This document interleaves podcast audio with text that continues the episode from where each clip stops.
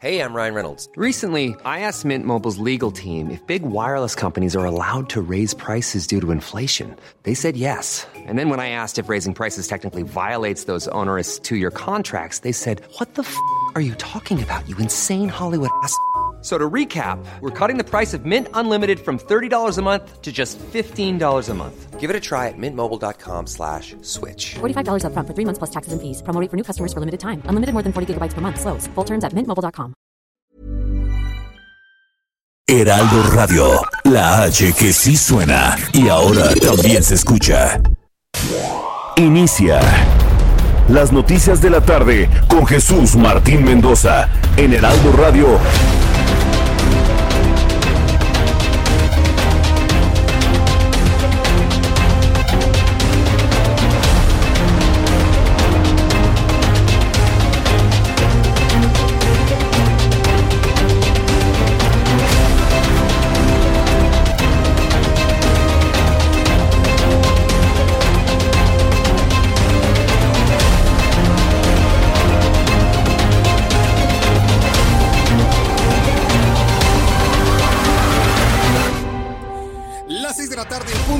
Del centro de la República Mexicana. Bienvenidos, me da mucho gusto saludarle. Iniciamos el Heraldo Radio de esta tarde del 30 de diciembre. Hoy es miércoles 30 de diciembre de 2020.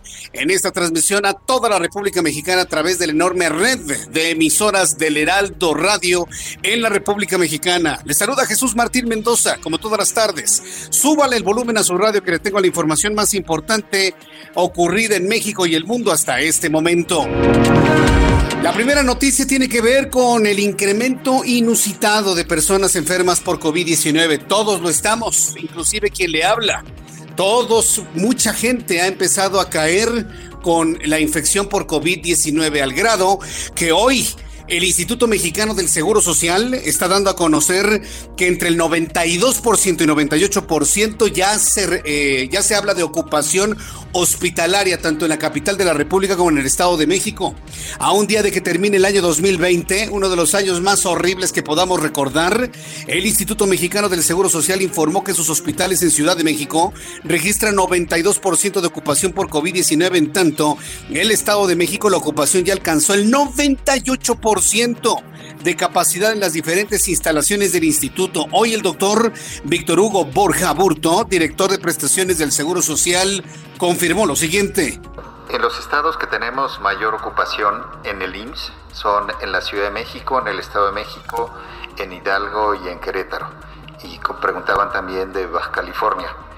Tenemos eh, en la Ciudad de México 2.475 camas. Eh, de estas son el, el 92% se encuentran ocupadas. En el Estado de México tenemos 1.724 camas y el 98% están ocupadas. El 98%, lo, lo acaba usted de escuchar, el 98% de las camas están ocupadas en el Estado de México.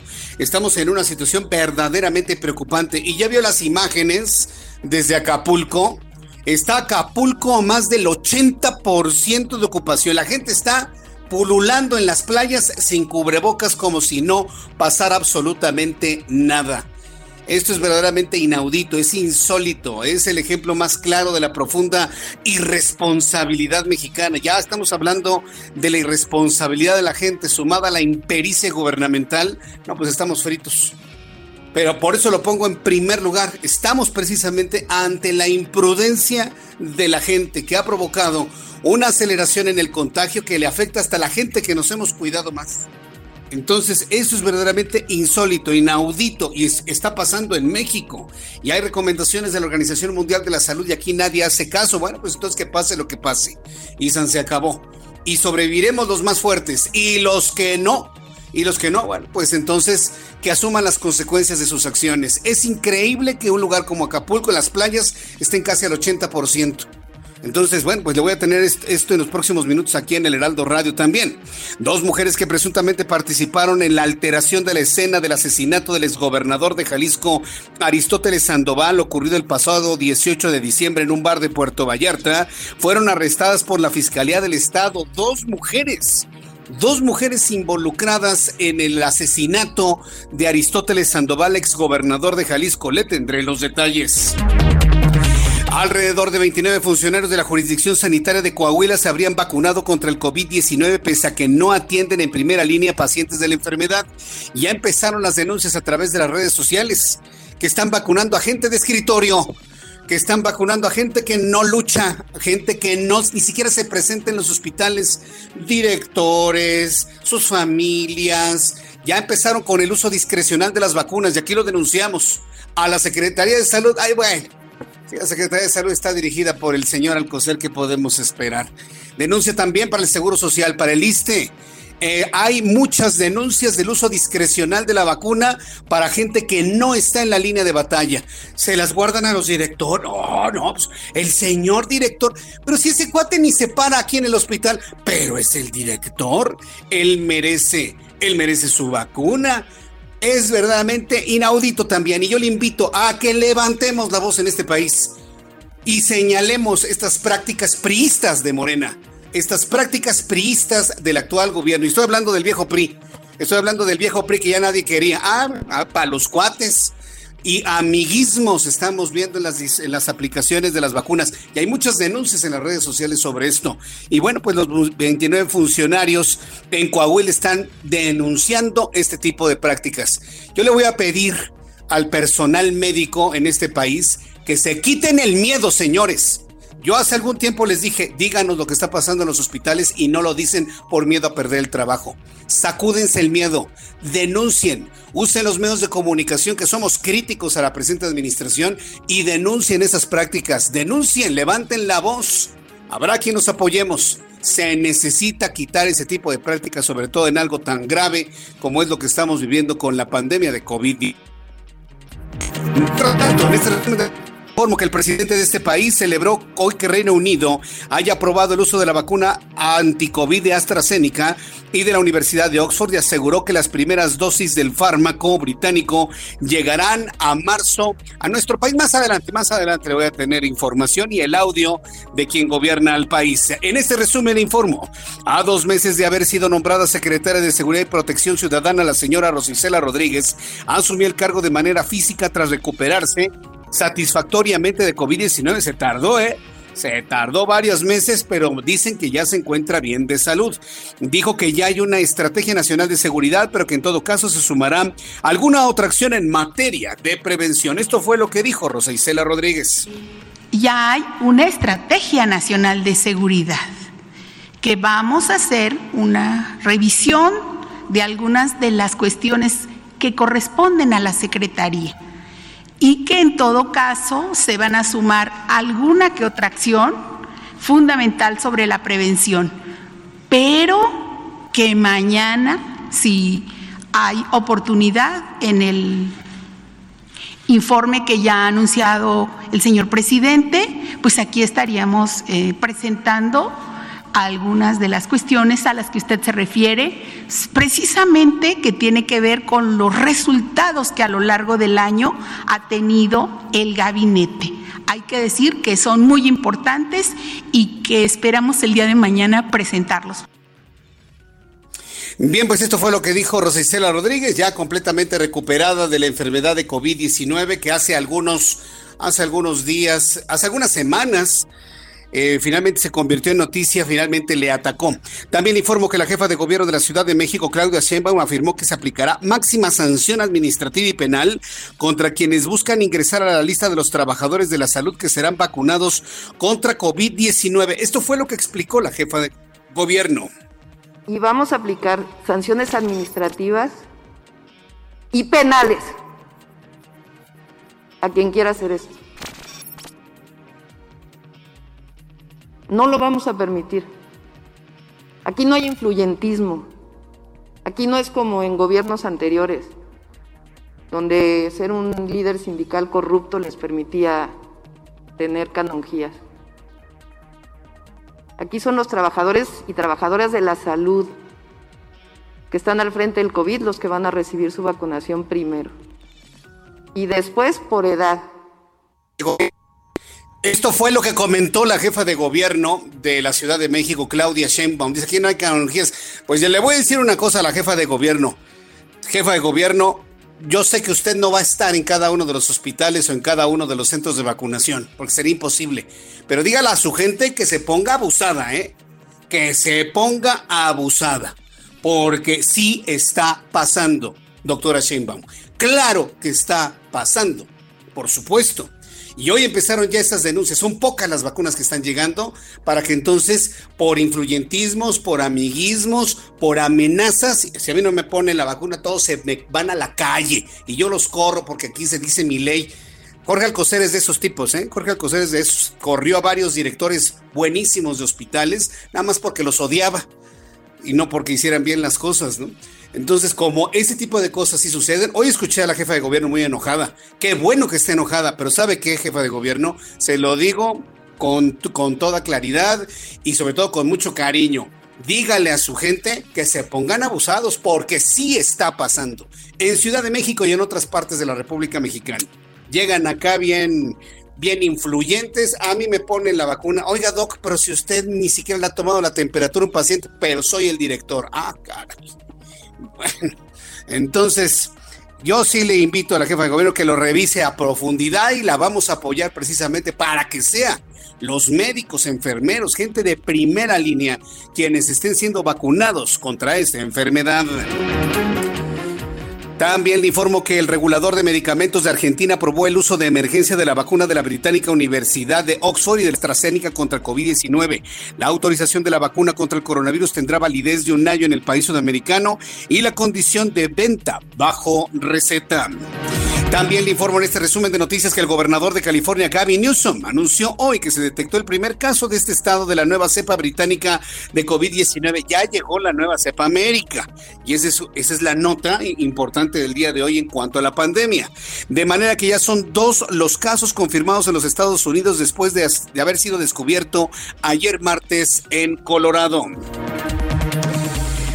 En las noticias deportivas, por increíble que parezca, es cuestión de tiempo para que el Cruz Azul anuncie que Hugo Sánchez será su nuevo técnico rumbo a Guardianes 2021, el Pentapichichi.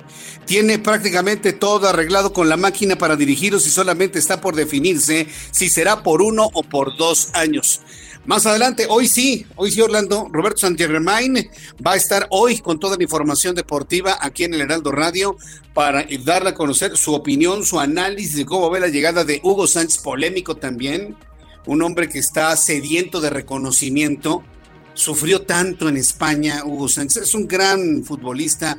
Es de los grandes, yo no le voy a escatimar absolutamente nada, pero su problema es la actitud y si el América corrió a Miguel Herrera por su actitud, Hugo Sánchez dice, quítate que ahí te voy, ¿eh? También. Entonces, vamos a ver finalmente cómo se dan las cosas y lo platicaremos con Roberto San Germain un poco más adelante aquí en el Heraldo Radio.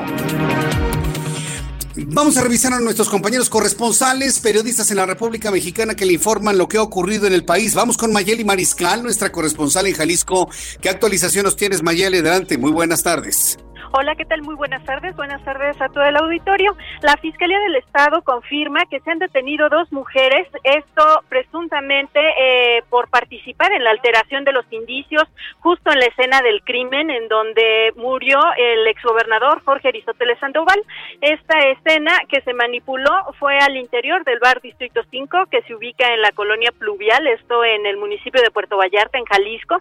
Y es que los hechos en el que eh, murió asesinado el exgobernador gobernador el pasado 18 de diciembre, pues fueron alterados, así lo confirmó el fiscal desde los primeros reportes que dio, y estas dos mujeres, María y Cassandra, son eh, pues las que se cumplimentó estas órdenes de aprehensión. Será en las próximas horas que se defina su situación jurídica y también comentar que bueno, en relación a la otra persona que ya se encontraba detenida, Raúl N, quien fue detenido el pasado 22 de diciembre cuando se encontraban realizando un cateo en este eh, en la torre de condominios de lujo también ubicada en Puerto Vallarta, él fue detenido, ya fue vinculado a proceso por el delito de cohecho. Así es que eh, pues esta es la información. Hasta estos momentos son tres personas las que se encuentran detenidas y vinculadas con el crimen del exmandatario jalisciense. Correcto, pues muchas gracias por la información, Mayeli Mariscal. Vamos a estar muy atentos de lo que dé a conocer la Fiscalía en su momento. Muchas gracias, Mayeli. Hasta luego, excelente tarde. Excelente tarde también para ti. Juan David Casillas, nuestro corresponsal en Veracruz. Aumenta los contagios de COVID en urbes de Veracruz. Está alertando al gobernador. Adelante, David Casillas. Hola, ¿qué tal? Muy buenas tardes, Jesús Martín. Te saludo con mucho gusto también a todo el auditorio. Así es, fíjate que el gobernador de Veracruz, Cuitlagua García Jiménez, alertó a la población toda vez que han incrementado de manera considerable los casos positivos de COVID-19, sobre todo en zonas urbanas de la entidad. Añadió que ha incrementado la, ocupación hospitalaria en ciudades de la zona norte de la entidad, sobre todo en municipios como Poza Rica de Hidalgo, mismo que pasó a semáforo regional color rojo de riesgo máximo de contagio. Mencionó que también hay el riesgo es latente en los municipios de Coaxintla, Tihuatlán y Cazones, mismos que limitan o están muy cerca de Poza Rica de Hidalgo. Cabe recordar que actualmente el estado de Veracruz se encuentra en semáforo epidemiológico color amarillo de riesgo medio de contagio. Sin embargo, a juicio del titular del Poder Ejecutivo en Veracruz, las estadísticas muestran que la entidad permanecerá en dicho semáforo. Además, comentó que se han registrado contagios en grupos de personas debido a la temporada invernal y a las reuniones que se han llevado a cabo como parte de las fiestas navideñas y de fin de año. También comentarte que Veracruz acumuló hasta la noche del martes más de 42.600 casos positivos en todo el territorio veracruzano. Este es el reporte, Jesús Martín. Vaya números, ¿eh? Vamos a estar muy atentos de todo lo que sucede ahí en Veracruz. Muchas gracias por esta información, Juan David Casillas. Hasta luego, un abrazo. Hasta luego, muy buenas tardes. Saludo con mucho gusto Leticia Ríos, nuestra corresponsal en el Estado de México. Adelante, Leti, te escuchamos. Hola, ¿qué tal, Jesús Martín? Buenas tardes para informarte que el director del centro médico, licenciado Adolfo López Mateos, José Rangel Romero, será sancionado por la Secretaría de Salud del Estado de México por haber promovido la aplicación de la vacuna contra el COVID-19 a dos de sus familiares. La Secretaría de Salud Estatal informó que la conducta del directivo será sancionada primero por el órgano interno de control de dicha dependencia y posteriormente se le dará vista a la Contraloría General del EDOMEX luego de que este martes durante su conferencia mañanera el presidente Andrés Manuel López Obrador confirmara que el director del nosocomio, José Rogel Romero, y su familia fueron vacunados de manera irregular, la dependencia estatal anunció que reforzará el filtro de registro de candidatos a recibir la vacuna para evitar eh, pues este tipo de situaciones. Eh, las autoridades mexicanas advirtieron que toda conducta irregular por parte del sector médico y administrativo, sin importar el rango, será sancionado en caso de incurrir en violación de los protocolos y aplicación de vacunas a personas que todavía no les corresponde. Recordemos que la vacuna en esta primera etapa de su aplicación solo se proporcionará al personal médico que se encuentra en la primera línea de atención a pacientes afectados por COVID-19. Ayer la Secretaría de Salud del EDOMEX había asegurado que un proveedor del IMSS había incurrido en un error, lo que había ocasionado la falla en las personas que recibieron la vacuna pero él precisó que el, Instituto Mexicano del Seguro Social no tuvo ni tiene que ver eh, y no tiene ninguna responsabilidad directa o indirecta en la decisión que tomó el doctor José Rogel Romero, quien propuso aplicarles a dos de sus familiares la vacuna contra COVID-19. Jesús Martín, hasta aquí mi reporte. Muchas gracias por esta información. Gracias, Leticia Ríos. Gracias, buena tarde. Es una verdadera vergüenza lo que hizo este doctor José Rogel. Y mire, va a quedar su nombre, va a quedar su nombre completamente manchado, completamente manchado. Porque él se comportó, como dicen los chavos, de una manera manchada, perdónenme la, la palabra. ¿Cómo es posible? Son pocas vacunas, son pocas vacunas. Hay mucha gente que se está jugando la vida en la primera línea y este señor llega acá jalándose el cuello jalándose el cuello y llevando a su familia para que lo, vacunen. Yo puedo entender el dolor de la familia. Lo que no se puede entender es el abuso. Eso no se puede entender. Así que grabes el nombre del individuo. Se llama José Rogel Romero, director del Centro Médico Adolfo López Mateos del Seguro Social en el Estado de México. Ojalá y lo destituyan. Y estoy al pendiente de que el Seguro Social envíe la información de que queda sancionado o destituido, una de dos. Porque si dejamos pasar esto, como país, como sociedad dejamos pasar esto, lo van a seguir haciendo y va a haber, va a haber gente que mereciendo la vacuna va a morir en la lucha contra el COVID-19. Y eso, créame que no es justo. Eso de verdad no es justo. Bien, cuando son las 6 de la tarde con 18 minutos, vamos con nuestros compañeros reporteros urbanos, periodistas especializados en información de ciudad. Javier Ruiz, ¿en dónde te ubicas? Adelante, Javier.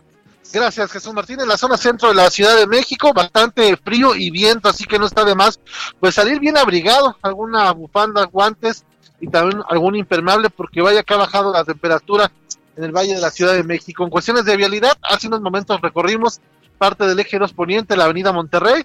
Vamos a encontrar carga vehicular, pero el avance es aceptable. Algunos eh, rezagos únicamente llegando a Álvaro Obregón y más adelante para continuar hacia la avenida Chapultepec. En lo que corresponde a la avenida Medellín, en general, aquí lo que podemos observar que el avance también es eh, constante, al menos de insurgentes, y esto en dirección hacia el cruce con la avenida Baja California, donde tenemos el primer rezago y más adelante también llegando al viaducto Miguel Alemán, pero superando ese punto en general la circulación mejora y bastante en dirección hacia la zona sur del Valle de México. Y el paseo de la reforma, este sí presenta ya carga vehicular, al menos de la zona del circuito interior y para llegar a la columna del Ángel la Independencia, más adelante también para llegar al tronque o la Avenida de los Insurgentes y el sentido opuesto, mayor rezago justamente llegando a la calzada general Mariano Escobedo. De momento, Jesús Martín, el reporte que tenemos. Muchas gracias por la información, Javier Ruiz. Estamos atentos, hasta luego.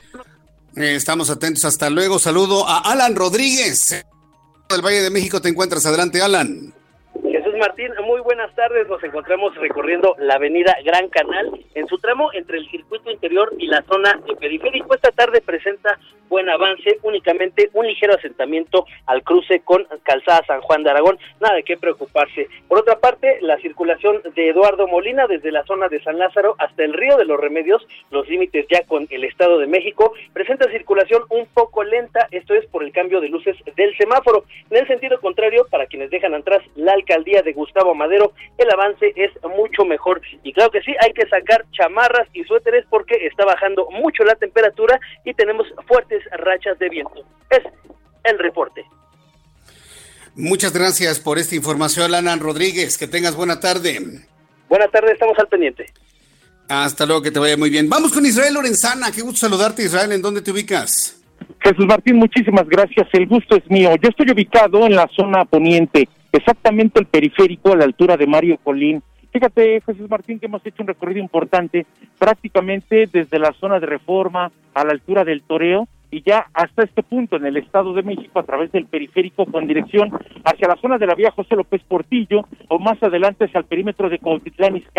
Vaya problemas que se presentan en carriles centrales de esta zona del periférico y su continuación la autopista México-Querétaro. Hay muy pocas alternativas para nuestros amigos automovilistas esta tarde. Hay que recomendarles utilizar la vía Gustavo Vaz, esto con dirección hacia la zona de la López Portillo para evitarse contratiempos, principalmente aquí en la zona de la quebrada Jesús Martín. El sentido opuesto, la circulación fluye a buena velocidad para nuestros amigos que van con dirección la zona de Atizapán, de Cuautitlán Izcalli, con dirección hacia Naucalpan y por supuesto hacia la CDMX. Aquí hay muy pocas alternativas, sigue siendo la vía Gustavo Vaz una opción para incorporarse hacia la zona de Río San Joaquín. Jesús Martín, la información que te tengo. Muchas gracias por esta información, Israel Lorenzana. Hasta luego. Hasta luego, que te vaya muy bien. Y bueno, pues como todos los días, yo le invito para que escuchemos lo que sucedía un día como hoy, 30 de diciembre. Ya se nos acabó el año, afortunadamente. Adiós 2020. Ya prácticamente adiós, una patada al 2020, vámonos, no te queremos volver a ver nunca en la vida, deberíamos de decretar eliminar el año 2020 de los calendarios. Ya que está a punto de acabar el año 2020, ¿qué sucedía un día como hoy?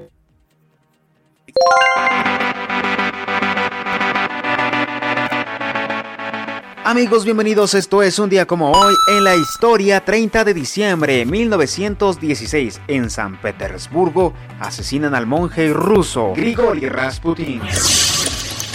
1977. Ted Bundy, el asesino serial, se escapa de su celda por segunda vez.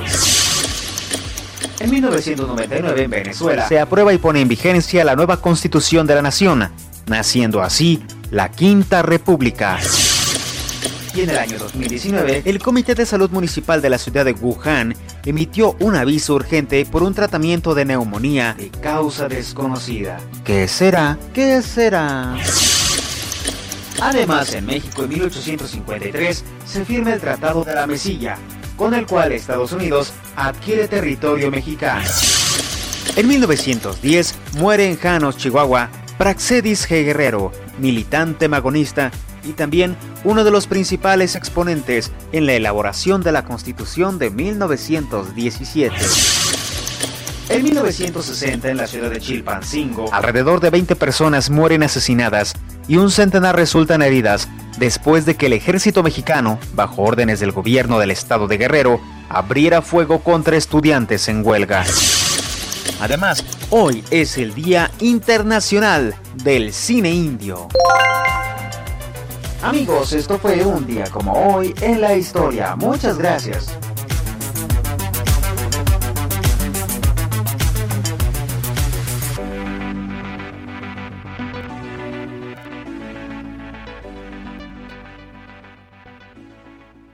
Escuchas a Jesús Martín Mendoza con las noticias de la tarde por Heraldo Radio, una estación de Heraldo Media Group. Heraldo Radio.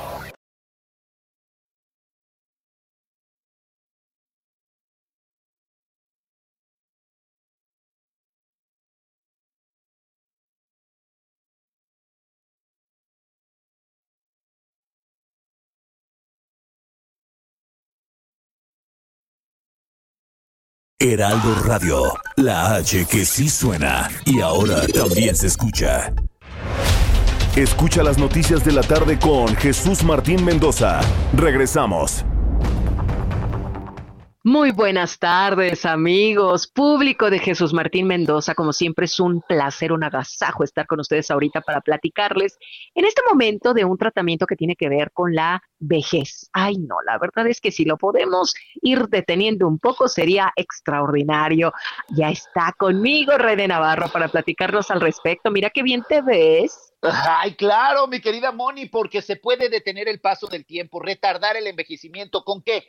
Con el único tratamiento suizo antivejez que acaba de llegar a México. ¿Qué es? Es una potente bomba de antioxidantes que promueve la regeneración celular. O sea, vamos a ser más jóvenes, pero de adentro hacia afuera. Y no solo eso, vamos a tener mucha más energía y nuestro cuerpo va a funcionar adecuadamente, porque al promover justamente la regeneración celular tenemos células nuevas, tejido nuevo, órganos nuevos y por ende un cuerpo nuevo. Y eso se va a notar desde luego también en la piel. Vas a combatir las arrugas, las manchas, la placidez en la piel tomando este tratamiento que viene con cinco frascos, que con estos te dura exactamente un año de tratamiento y desde la primera toma se empiezan a sentir los efectos de ese poder natural. Ahora, ¿dónde lo conseguimos? Ojo, solo se consigue a través del 800 230 mil 800 230 mil 800 230 mil o granfin.mx.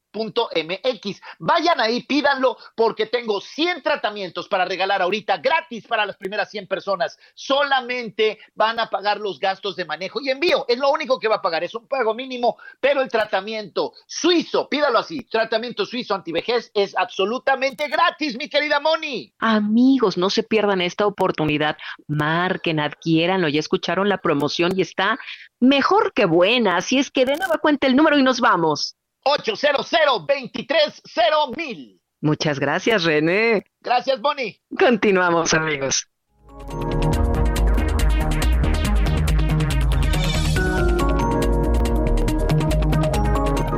Son las 6 de la tarde con 32 minutos, hora del centro de la República Mexicana. Continuamos con el Heraldo Radio y toda la información importante del día de hoy. Agradezco infinitamente a las personas que me están escribiendo a través de nuestra plataforma de YouTube en el canal Jesús Martín MX, arroba Jesús Martín MX. En unos instantes le voy a, le voy a informar lo que ha sucedido con su servidor en el día, en el día 2. Pero antes, este, voy a darle a conocer algo que me parece que es eh, muy importante que usted sepa. ¿Cómo vamos a estar en materia de clima? ¿Ya vio usted el friazo que está haciendo? ¡Qué bárbaro! Tenemos en este momento 15 grados en las calles de la capital de la República, el centro del país. Estamos llenos de frío, sobre todo en el centro de la República Mexicana, en la parte norte también. Vaya, amigos que nos escuchan en Tijuana, friazo. En Monterrey, mucho frío. Eh, estamos en un invierno como no lo había sentido en mucho tiempo, un invierno con, un nivel de crudeza importante. Y vaya, pues el Servicio Meteorológico Nacional, que depende de la Comisión Nacional del Agua, ha estado muy pendiente llevando el seguimiento de cómo se va comportando el Frente Frío número 24, una masa de aire polar que lo acompaña, en lo que ya se ha conformado la cuarta tormenta invernal de esta temporada. En el boletín informativo más reciente del Servicio Meteorológico Nacional se informa que durante esta noche el Frente Frío número 24 y la cuarta tormenta invernal de la temporada van a ocasionar ambiente gélido, vientos fuertes, lluvia y nevada en el noroeste y norte de la República Mexicana. Frente Frío número 24, cuarta tormenta invernal. Tenemos corriente en chorro polar con condiciones que ocasionarán ambiente gélido, muy bajas temperaturas. Saludos a nuestros amigos allá en Krill, en Chihuahua. Está cayendo nieve, está nevando ya en Chihuahua. Tenemos ya los primeros reportes de caída de nieve y aguanieve en zonas de Sonora, de Chihuahua, de Coahuila, de Durango, en algunas zonas altas de Nuevo León, de Zacatecas y de San Luis Potosí. Tenemos primeras nevadas de invierno en el norte de Jalisco y en el norte de Aguascalientes, además de rachas de vientos superiores a 60 kilómetros por hora.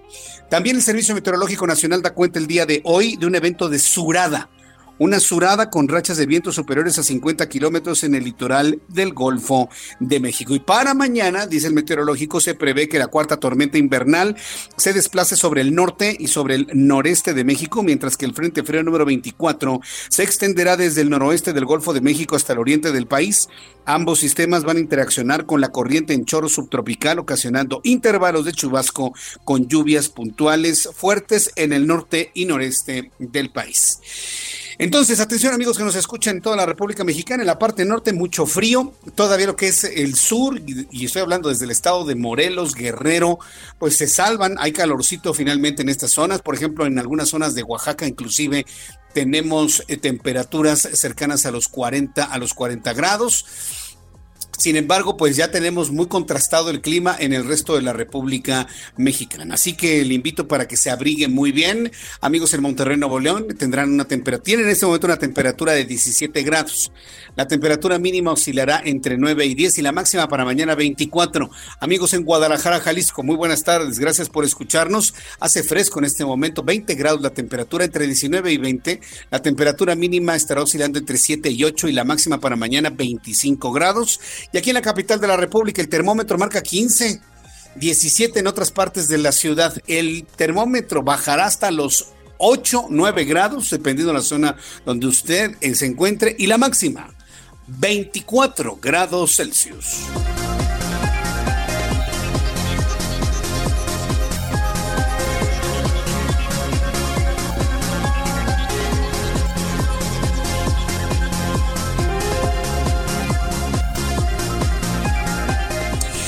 Ya son las 6 de la tarde con 35 minutos, las 6 de la tarde con 35 minutos hora del centro de la República Mexicana. He estado leyendo a través de las redes sociales la indignación que ha provocado el abuso de este doctor director del hospital de San Adolfo López Mateos en Toluca, en el Estado de México. Hay una indignación tremenda, nada más porque es el director, llegó bien orondo y llevó a toda su familia a ser vacunada cuando no les correspondían. Vuelvo a insistir, para todos nuestra familia es importante, no lo ponemos en duda, pero ellos deben ser los primeros en entender que en la primera línea tienen que ser los médicos que están atendiendo a los enfermos de COVID-19. Vaya, ni siquiera el director, porque yo dudo que este señor siquiera haya tomado la temperatura a una persona. Y se está presentando en varias partes de la República Mexicana. Hay denuncias en todos lados y vuelvo a insistir al personal médico de todos los hospitales. Denuncien, no tengan miedo, no tengan miedo a ser corridos, denuncien. Es importantísimo porque si no, si dejamos pasar este tipo de prácticas, al ratito va a ser un verdadero desorden, ¿eh? va a ser un verdadero desorden la República Mexicana. Entonces, o, metemos orden, o metemos orden, porque si no, imagínense. Ahora, si un influyente director, porque yo he conocido doctores que son bien pesados, la verdad, la mayoría son gente buena, yo he conocido, todos los médicos que conozco son gente buena, pero sí me ha llegado a tocar a uno que otro, que lo miran a ustedes de arriba, ¿no? Que lo miran a ustedes de arriba. Dos que tres directores de hospitales payasos que he conocido, sí los hay, denúncielos si caen en prácticas que no deben ser aceptadas en el país en este. Denúncielos, quítese el miedo. Los medios de comunicación vamos a apoyarle. Ah, claro, por supuesto. Hoy ya lo comentó la jefa de gobierno que ella aquí, por lo menos aquí en la capital, no va a permitir ese tipo de prácticas. Entro en contacto con Carlos Navarro, reportero del Heraldo Media Group. Nos informa que Salud de la Ciudad de México define el calendario para pruebas COVID-19 durante este año. Adelante, Carlos, escuchamos. Muy buenas tardes. Buenas tardes, Jesús Martín. Te saludo con gusto a ti al auditorio. Bien, el gobierno de la Ciudad de México definió el calendario para las pruebas para detectar casos de COVID-19 en este fin de año. La jefa de gobierno, Claudia Sheinbaum, informó que ayer se alcanzaron 22 mil pruebas. Sin embargo, los próximos días, por los días festivos, eh, se va a implementar un nuevo esquema. Escuchemos. El día de mañana, 31, se van a poner todos los kioscos y nuevamente el día 1, 2 y 3 eh, se van a poner eh, algunos macroquioscos y centros de salud para seguir haciendo pruebas, pero va a disminuir un poco para que el lunes 4 ya regresemos nuevamente a todo su nivel. Y el Instituto Mexicano del Seguro Social también está aumentando el número de lugares para hacer pruebas rápidas. Eh, va a permitir que inclusive todavía aumente la capacidad de pruebas de la ciudad. Le comento a los radioescuchas que a través de un comunicado se informó que la Secretaría de Salud aplicará pruebas rápidas para detectar COVID-19 en los kioscos, macroquioscos y los centros de salud los próximos días jueves, sábado y domingo. Les detallo, el viernes primero de enero de 2021 es el único día que se suspenden actividades en estos puntos, mientras que los centros de salud que ofrecen este servicio lo harán de manera normal. El 31 de diciembre la Secretaría de Salud abrirá 50 macroquioscos ubicados principalmente en las explanadas de las alcaldías, y afuera de diversas estaciones del metro y en mercados públicos de 9 de la mañana a las 5 de la tarde. Además, prestarán este servicio los 75 kioscos y los 117 centros de salud que abren fines de semana y toman las pruebas de 9 a 13 horas. Para el 2 de enero estarán disponibles 16 macroquioscos, incluidos los ubicados en la explanada del Estadio Azteca y en la Casa Jaime Sabines, de 9 a 17 horas, así como los 117 centros de salud que abren los 365 días del año. Para el 3 de enero los ciudadanos pueden acudir a los 117 centros de salud que abren fines de semana y días festivos y en eso se tomarán muestras de 9 de la mañana a 1 de la tarde. Comentarle a nuestro radio escuchas, Jesús Martín, que la ubicación de los puntos de salud donde pueden realizarse pruebas se encuentran en las redes sociales de la Secretaría de Salud. Ahí pueden consultar el que le quede más cercano, dependiendo de su domicilio en las 16 alcaldías de la o si no, que manden un mensaje al 51 51 5 y ahí los van a orientar para acercarse al punto más cercano y que puedan practicarse la prueba COVID y no estar con esta incertidumbre, Jesús Martín. Correcto, pues Carlos Navarro, muchas gracias por la información y estaremos recordando este calendario en próximas oportunidades aquí en el Heraldo Radio. Muchas gracias, Carlos. Hasta luego, buenas tardes.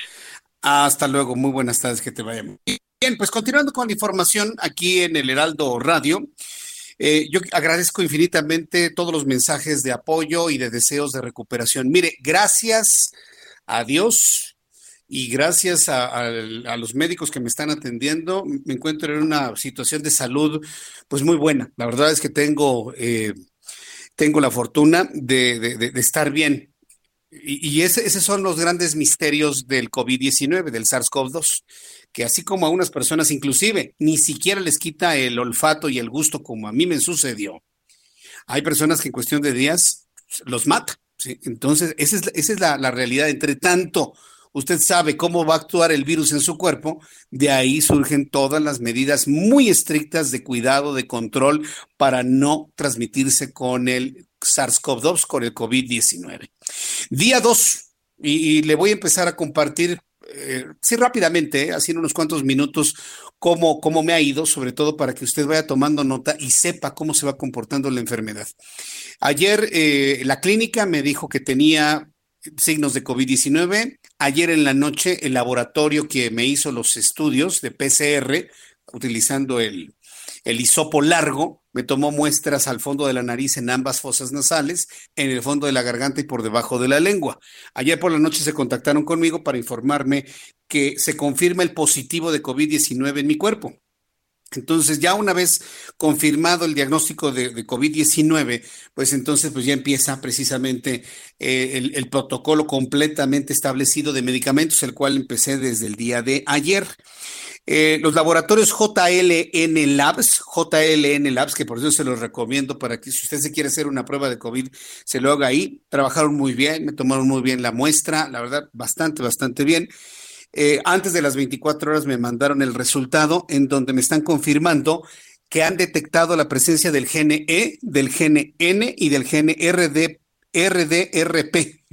Los tres genes asociados al COVID-19 me los detectaron. Entonces, ya la interpretación es detectado COVID-19 en, en, mi cuerpo y bueno, pues ya una vez con esta confirmación y ya con las certezas, pues empiezan ya los, el protocolo de cuarentena. Estoy encerrado, no he salido a la calle, por supuesto. Dentro de casa también utilizo cubrebocas. Eh, mi familia está también en resguardo, estamos alejados, en realidad no, no, no nos, este, no nos abrazamos, no nos besamos, no nada absolutamente, porque aunque la sospecha es que ellos también tengan el COVID y están en proceso para también tener su, su tratamiento, pero pues lo más seguro es que también lo tengan. Evidentemente, todos estamos bien, saturamos bien, no tenemos temperatura, nada.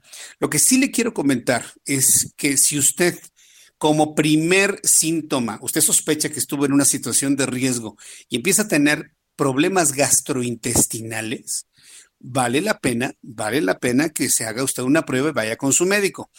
Porque para evitar que el COVID se, eh, se convierta en un asunto mortal, tiene que atenderlo en los primeros síntomas. Eso me lo dijo mi doctor y se lo quiero transmitir. Eh, los médicos que me han atendido me dicen que es fundamental que a los primeros síntomas se confirme con una prueba y se vaya con el médico para empezar a tomar tratamiento.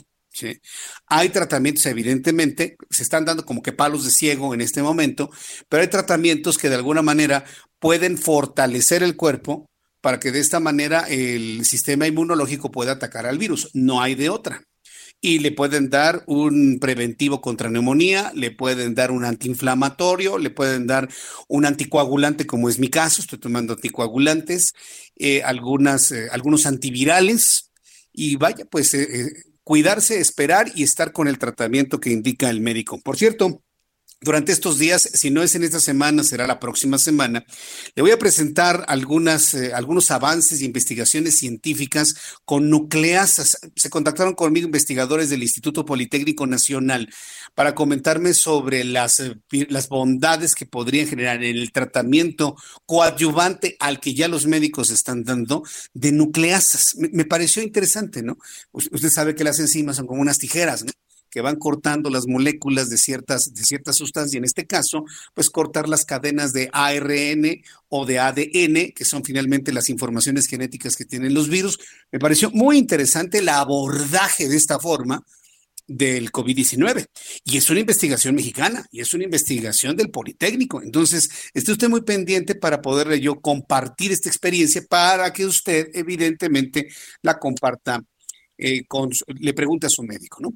Entonces, día dos, sin temperatura, sin eh, tos, afortunadamente no tengo tos, saturación 97-98, un poquito de flemas tuve hoy en la mañana, un poquito de flemas tuve en la mañana y manteniendo la indicación médica de cubrirme pies, manos, el, el, pecho, la espalda, para evitar los cambios bruscos de temperatura. Una de las cosas que nos han, en mi caso, no sé si a otras personas que les haya dado COVID les han recomendado, no tomar nada frío, ¿eh? Nada. Si se le antoja una chelita, pues ni modo, ¿eh? Y ni modo que se la tome caliente la chela, pues como que no. Puro tecito, puro tecito, agua caliente, todo entibiado. Vaya, ni siquiera el tiempo, porque el tiempo está frío. Entonces también cuídese mucho y mantenga consumiendo líquidos abundantes, pero entibiados, tibiecitos, así, pues a cuidarse como bebé. Entonces, bueno, pues ya le he compartido y finalmente ya confirmado el diagnóstico positivo. Pues, pues impacta, pero pues mire, lo, que, lo único que nos queda es seguir, seguir adelante. ¿eh? No nos queda de otra más que seguir adelante, tomar el medicamento, cuidarnos y le voy a decir una cosa, mantenernos activos en lo que nos gusta, porque de alguna manera el que yo esté platicando con usted, trabajando para usted, informándole las noticias el día de hoy, me mantiene activo y me mantiene también con una buena actitud, porque asociado al COVID-19 están los cuadros depresivos. Ah, y ya tendremos oportunidad, usted y yo, de platicar sobre los cuadros depresivos asociados a la enfermedad de COVID-19, no nada más del paciente, sino de la familia, de la familia cercana de cualquier paciente. Entonces, cayendo en la cuenta que también existe todo este eh, que, existe también este cuadro de depresión, cayendo ya en la cuenta, pues uno puede tomar decisiones y actuar, y actuar en consecuencia. Y mire que tanto transmitidos con el COVID-19, como es el caso de su servidor, y los que no están transmitidos, podemos tener cuadros de depresión y de preocupación por lo que está sucediendo con las noticias.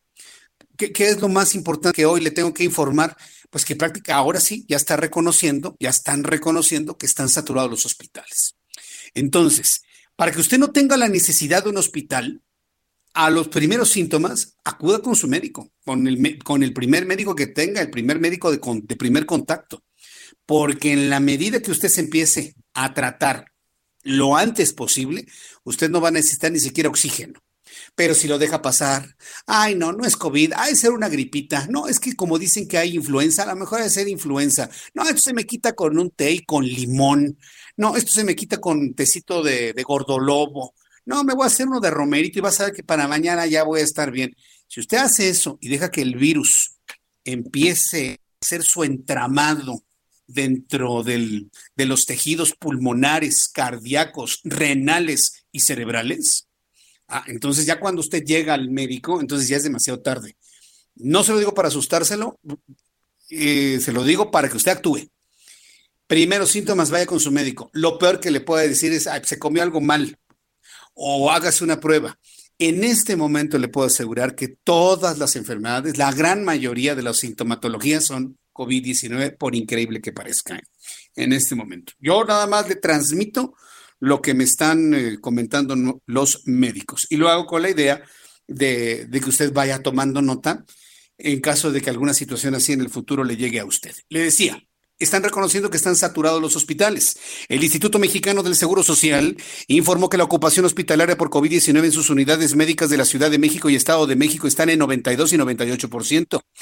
Víctor Hugo Borja Aburto, director de prestaciones médicas del Instituto Estado de México, Hidalgo, Querétaro, atención estados. Atención, Estado de México, Hidalgo y Querétaro son las entidades que reportan mayor ocupación hospitalaria. Asimismo, explicó que la ocupación hospitalaria es dinámica y puede variar durante el día por la salida y entrada de pacientes. Por su parte, el director general del Instituto Mexicano del Seguro Social, Zoé Robledo, reconoció que la ocupación se encuentra en un momento muy complejo, por lo que indicó que se ha trabajado para ampliar su capacidad y exhortó a la población a mantener el resguardo físico para prevenir los contagios del nuevo coronavirus.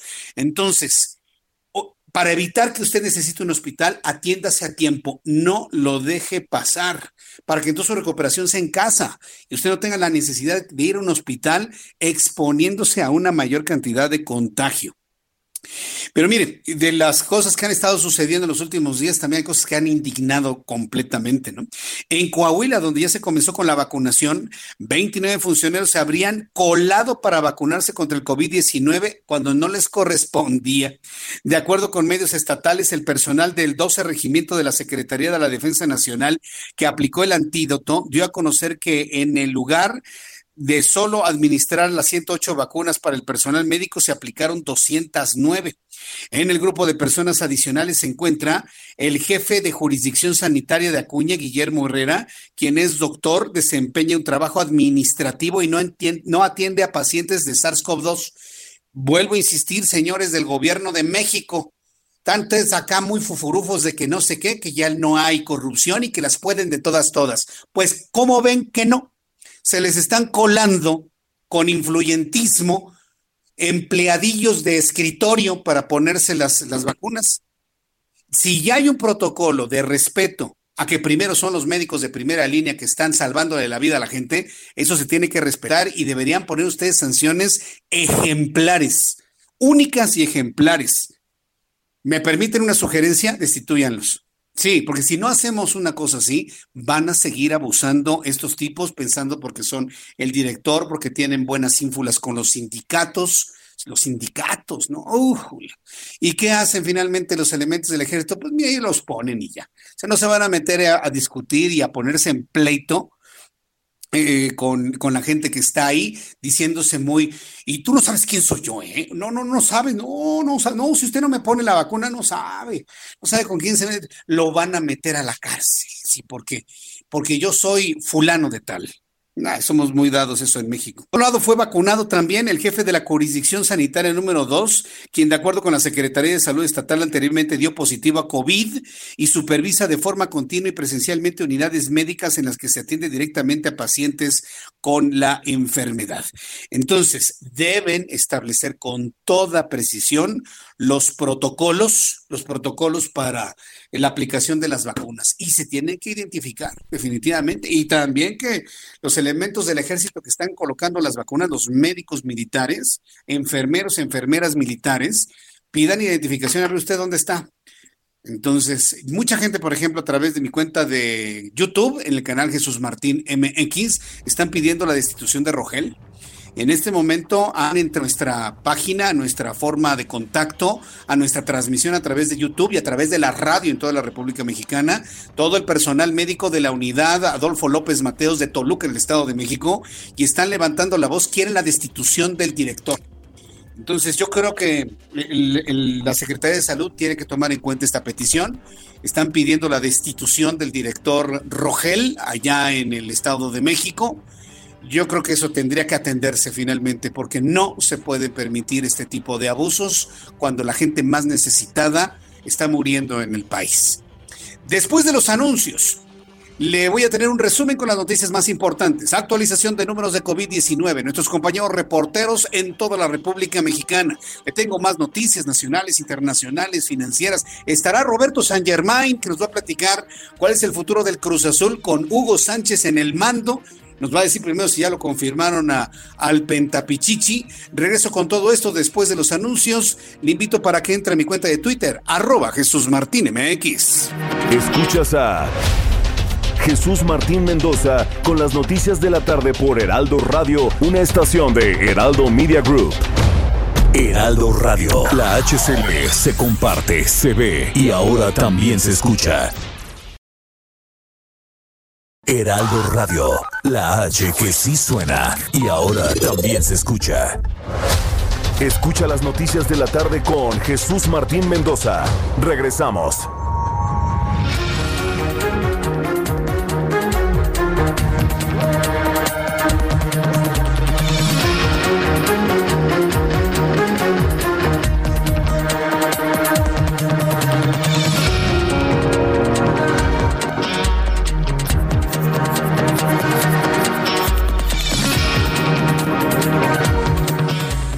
7 en punto del centro de México. Escuche usted el Heraldo Radio en toda la República Mexicana. Le saluda Jesús Martín Mendoza y le ofrezco en este momento un resumen con las noticias más destacadas hasta este momento. En primer lugar, le informo que el Instituto Mexicano del Seguro Social informó que de las 7.728 vacunas contra COVID-19 administradas a los trabajadores, 23 presentaron reacciones adversas y solo uno se clasificó como grave. Manuel Cervantes Ocampo, coordinador de atención integral a la salud en el primer nivel del Seguro Social, precisó que la empleada de la salud requirió vigilancia ambulatoria y una inyección intravenosa de antihistamínicos para contrarrestar, contrarrestar la reacción alérgica que habría sufrido por la administración de la vacuna. También le informo que el Movimiento de Regeneración Nacional Morena presentó a los candidatos que encabezarán las elecciones estatales en Guerrero, Sinaloa, Michoacán. En conferencia de prensa, con pocos participantes por el COVID-19, Mario Delgado, dirigente nacional de Morena, anunció que Félix Salgado Macedonio, Rubén Rocha Moya y Raúl Morón serán sus candidatos en cada entidad respectivamente. Así que bueno, pues se quedó Félix Salgado Macedonio. El Macedonio tiene acusaciones de abuso sexual lo sepa Mario Delgado. Pues sí, ahora va a ser el candidato de Morena a gobernador por el estado de Guerrero. Y la Comisión de Quejas y Denuncias del Instituto Nacional Electoral dio seis horas para que Morena retire el spot en el que se promueve un video contra la alianza PAN-PRI-PRD. La comisión solicitó que dicho video no se transmita en radio ni en televisión ni en redes sociales durante el periodo de precampaña. El Instituto Nacional Electoral consideró que en el video en el que aparecen expresidentes de México e integrantes de la mencionada alianza es propaganda electoral y su transmisión es ilícita durante el periodo de precampaña. También le informó que Dominique Leblanc, ministro de Asuntos Intergubernamentales de Canadá, informó que el gobierno de ese país pronto exigirá que los viejos den negativo a la prueba COVID-19 antes de su llegada. Luego, los viajeros, perdón, antes de que, eh, luego de que las imágenes en redes sociales de turistas sin cubrebocas provocaron un llamado a tomar medidas más estrictas para frenar la epidemia. Dicen que pronto exigirán que los viajeros den negativo por la prueba COVID-19 antes de su llegada. Y si tienen COVID-19 los van a encerrar, ¿eh? los van a resguardar. También informó en este resumen de noticias que un enfermero que trabaja en dos unidades de emergencia en San Diego, California, dio positivo a COVID-19 días antes de haber sido vacunado contra la enfermedad.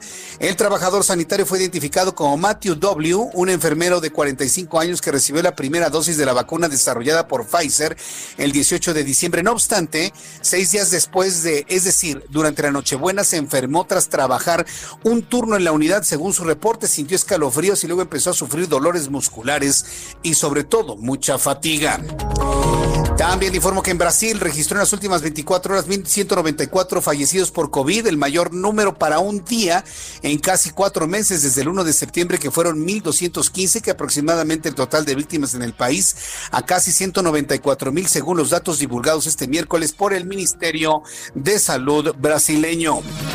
Como se dará cuenta, en todos los países del mundo tenemos una aceleración tremenda de los contagios y fallecidos por COVID-19. Hay que cuidarse. También informo que fue separado del cargo el doctor José Rogel. Ah, me está llegando esta información. Ha sido corrido, ya lo corrieron ya lo corrieron. Ha sido separado de su cargo José Rogel, director del Centro Médico Adolfo López Matreos, tras usar sus influencias, entre comillas, para vacunar a su familia por COVID-19. El doctor José Rogel, director del Centro Médico Adolfo López Mateos, se ha separado del cargo para ponerse a disposición de las investigaciones de órganos internos de control y de Contraloría General del Estado de México. Dio a conocer Jorge Alberto Pérez, coordinador general de comunicación social del gobierno del Estado de México. Claro, era un clamor nacional. Era un clamor nacional. Estoy leyendo la cuenta de Twitter de Jorge Alberto Pérez, director de comunicación social del gobierno del Estado de México. Y dice lo siguiente, el doctor José Rogel, director del Centro Médico Adolfo López Mateo, se ha separado del cargo temporalmente para ponerse a disposición de las investigaciones del órgano interno de control y de Contraloría General del Estado de México. Vergüenza le debería dar este tipo que lo pongan a pagar las vacunas, pero con material para el hospital. Algo se tiene que hacer. El señor no se puede ir impune con tal abuso. Y los que están haciendo esos abusos también en otras partes de la República Mexicana, créame que en todos los medios de comunicación los vamos a denunciar. Estas son las noticias. resumen, le invito para que con nosotros le saluda Jesús Martín Mendoza.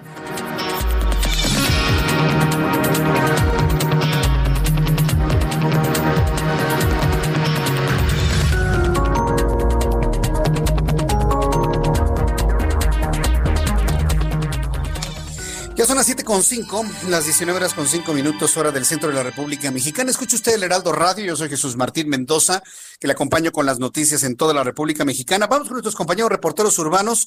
En primer lugar tenemos aquí en Orlando, ¿me dijiste? Vamos con nuestro compañero Alan Rodríguez. Adelante, Alan, gusto en saludarte. Buenas noches. Jesús Martín, muy buenas noches. Nos encontramos en la colonia Doctores, alcaldía de Cuauhtémoc, exactamente en el cruce de Doctor Bertis y Doctor Norma. En este punto se registra movilización por parte de personal de la Secretaría de Seguridad Ciudadana y es que dos personas resultaron lesionadas por arma de fuego. Se de un hombre y una mujer de aproximadamente 35 años de edad, quien se reporta que fueron lesionados producto de una riña de la cual ellos eran ajenos. Se trató de dos balas perdidas, los cuales las lesionaron. Eh, personal del Escuadrón de Rescate y Urgencias Médicas ya los atendió y trasladó a un hospital cercano, mientras que en estos momentos en la zona de la colonia Doctores se registra la movilización de la Policía Capitalina en busca de los agresores. Es el reporte que tenemos. Muchas gracias por la información, Alan Rodríguez. Al pendiente, buenas noches. Al pendiente, que te vaya muy bien. Saludo a Javier Ruiz con más información. Adelante, Javier, te escuchamos. Gracias, Jesús Martín. Ya nos encontramos recorriendo la zona sur de la Ciudad de México. Hace unos momentos lo hicimos a través de la Avenida Revolución, donde encontraremos ya carga vehicular.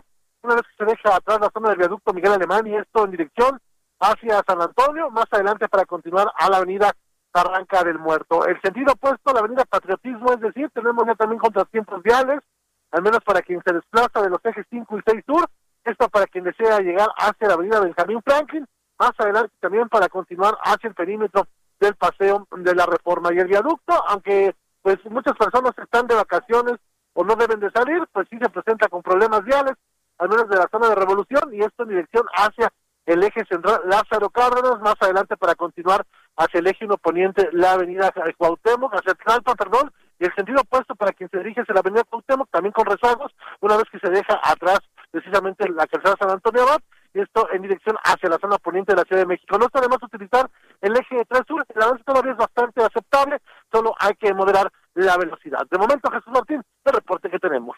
Muchas gracias por la información, Javier Ruiz. Estamos atentos, buenas noches. Hasta luego, muy buenas noches.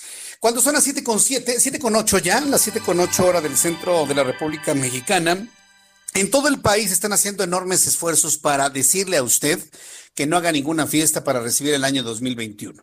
Yo entiendo, yo entiendo que todos queremos hacer una fiesta para despedir este asiago año 2020.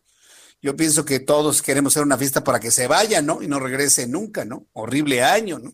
Digo, si hacemos un análisis de todo lo que ha ocurrido en estos 365 días, yo no recuerdo un año tan, tan, tan espantoso como este. ¿eh? Ha habido años malos, años muy buenos, por supuesto. Hay gente que dice que el año 2020 fue muy bueno para ellos, también no existe, ¿eh? también lo hay. Aún con todo y la pandemia, aún con el COVID, hay personas que dicen que les ha ido bien en el año 2020 pero en general ha sido un año de verdad para el olvido, completamente para el olvido. Y por lo tanto, pues no tendría ningún sentido hacer algún tipo de fiesta, reunión, encuentro, ni mucho menos. Y ese llamado, por ejemplo, se está haciendo ya en el estado de Oaxaca, en donde el gobernador está llamado, llamado a hacer, a no hacer fiestas. Jazmín Gómez, corresponsal del estado de Oaxaca, nos informa. Adelante, Yasmín, ¿cómo te va? Bienvenida, buenas noches. Hola, buenas noches, Jesús. Buenas noches al auditorio. Te saludo desde Oaxaca para comentarte que el gobernador Alessandro Murat Hinojosa convocó a no bajar la guardia ante la pandemia de COVID-19 y que la fiesta sea la no fiesta, dijo, con motivo del fin de año, inicios del 2021. En entrevista para el Alto Tehuantepec, con el periodista Alberto Fernández Portilla explicó que lo importante en estas fechas es cuidarse, rendir honor a quienes han perdido la vida este año, quedándose en casa. Mencionó que el virus de SARS-CoV-2 no pregunta luego de contagio los malestares comienzan al tercer día mientras se da la propagación por contacto. Sé que a nosotros como oaxaqueños y oaxaqueñas nos gusta la fiesta y eso siempre es bueno, pero en esta ocasión quedémonos en casa con los nuestros, hizo el llamado gobernador. Asimismo, eh, comentó que por el momento no hay que bajar la guardia, celebrar la vida con quienes están en casa y cuando la pandemia pase podrán tenerse más convivencias. Ese es el reporte, Jesús.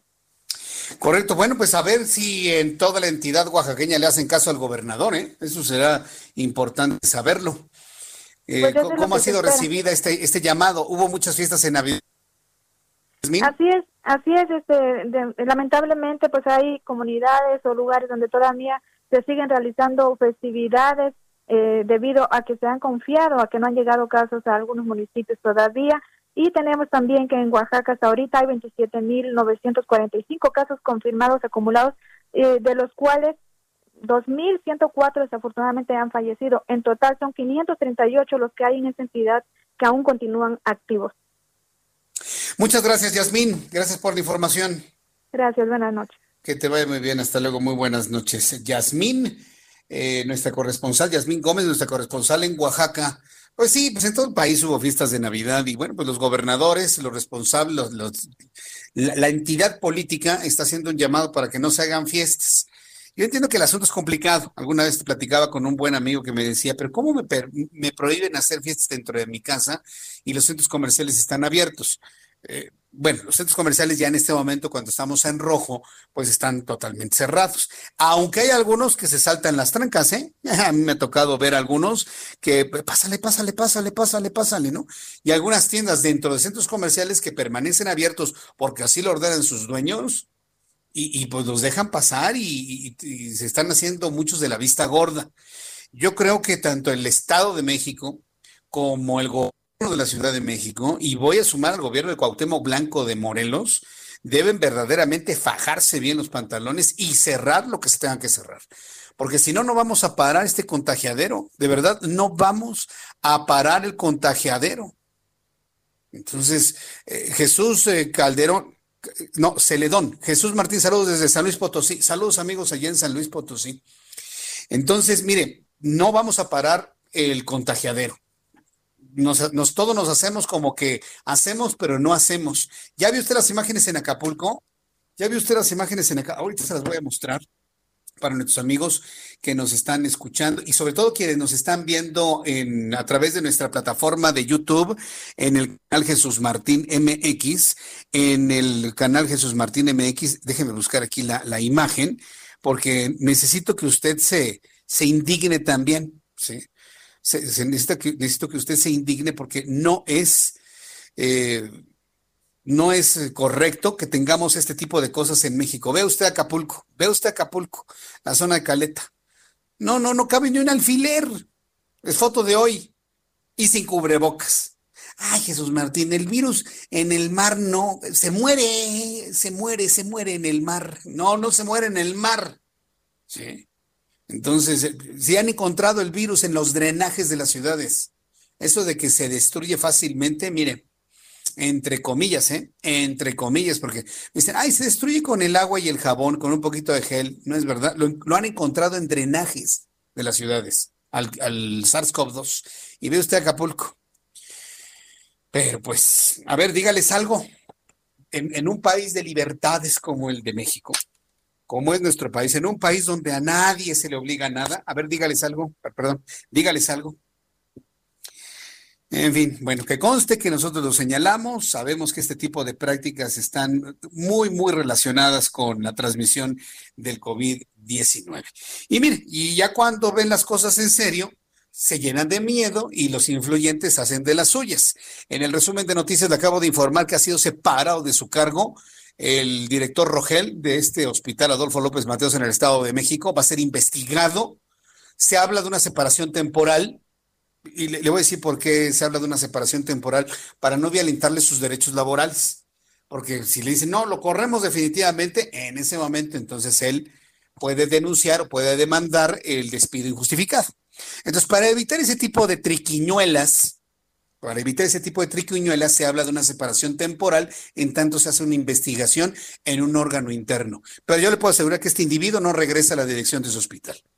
Y qué bueno que los médicos de ese hospital mediatizaron el asunto, se llenaron de valor y denunciaron ese tipo de prácticas.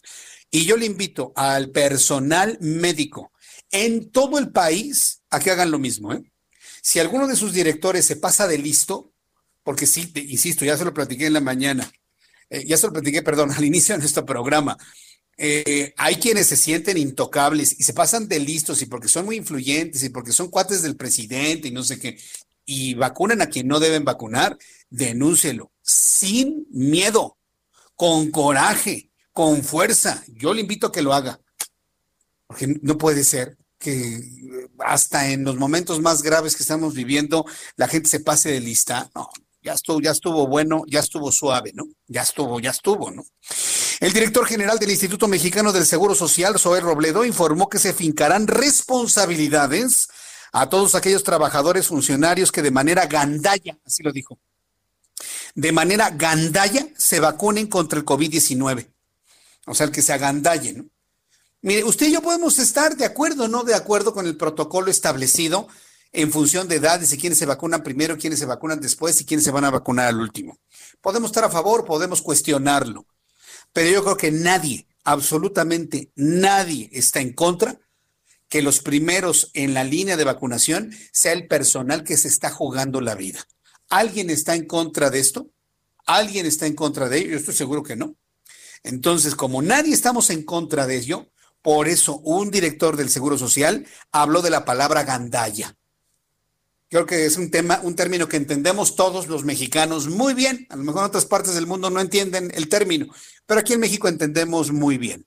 A aquellos trabajadores y funcionarios que de manera gandalla se vacunen contra el COVID no correspondiéndoles.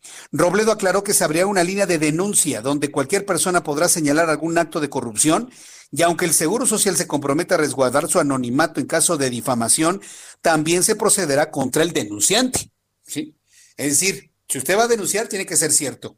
Porque si denuncia y es falso, entonces se van contra el denunciante. Ah, claro.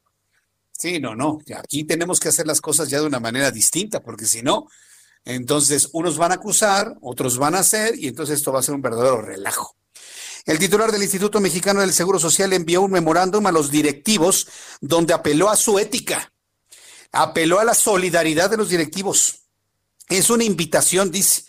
Si alguien no logra contener ese sentido de egoísmo y no logra entender por qué estamos haciendo las cosas así, pues hay que explicarles, pero si insiste y peor aún lo logra, se va a investigar y se tendrán que tomar medidas. Esto fue lo que advirtió, porque esta es una advertencia muy bien señalada por parte del director del Seguro Social, Zoe Robledo. Así lo comentó. Debemos garantizar que nadie se salte la fila, que no haya gandallas, que no haya influyentismo. Ya han llegado algunas denuncias y las estamos investigando.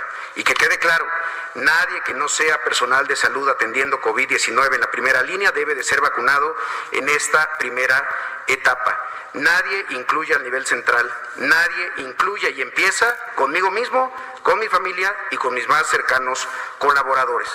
Por eso les quiero, los quiero invitar a que es la hora de apelar a lo mejor de la naturaleza humana, la solidaridad, la ética, el profesionalismo y el orden. Bien, pero le voy a decir una cosa, hay mucha gente que no atiende a la solidaridad humana y lamentablemente es una condición que se ha cocinado y se ha hecho caldo de cultivo en el país. Ha nacido lamentablemente gente muy mala que no le importa eso, ¿eh? le importa que le pongan la vacuna o tener el acceso, tener el dinero, lo que sea.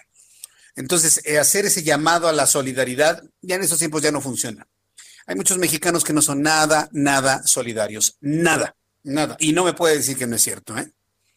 Entonces, sí está bien que se apele a la solidaridad, pero está bien que también esté a paralelo una advertencia de sanciones, de investigación y sanciones ejemplares a quien de manera gandalla, como dice el director del Seguro Social, se agandalle vacunas que no le corresponden.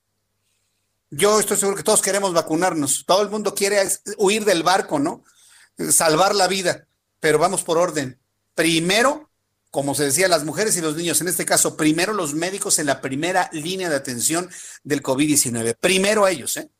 Primero ellos. Y si hay alguien que no lo entiende, pues va a sufrir las consecuencias. Y vuelvo a insistir en el llamado personal médico en todo el país, de cualquier tipo de hospital, federal o local, si ustedes conocen abusos por parte de sus directivos, abusos por parte de trabajadores sindicales, abusos y que se quieran formar en la, en la fila, no atendiendo a personal nada más con el asunto de que es que no sabes quién soy yo, Ah, bueno, denúncienlo abiertamente, con valentía. Y si no lo sancionan, por lo menos les damos una ventaneada que no se la van a acabar en el resto de su vida. Porque eso no se vale. Tenemos que respetar el turno, tenemos que respetar las cosas para poder eh, salir adelante de esta situación.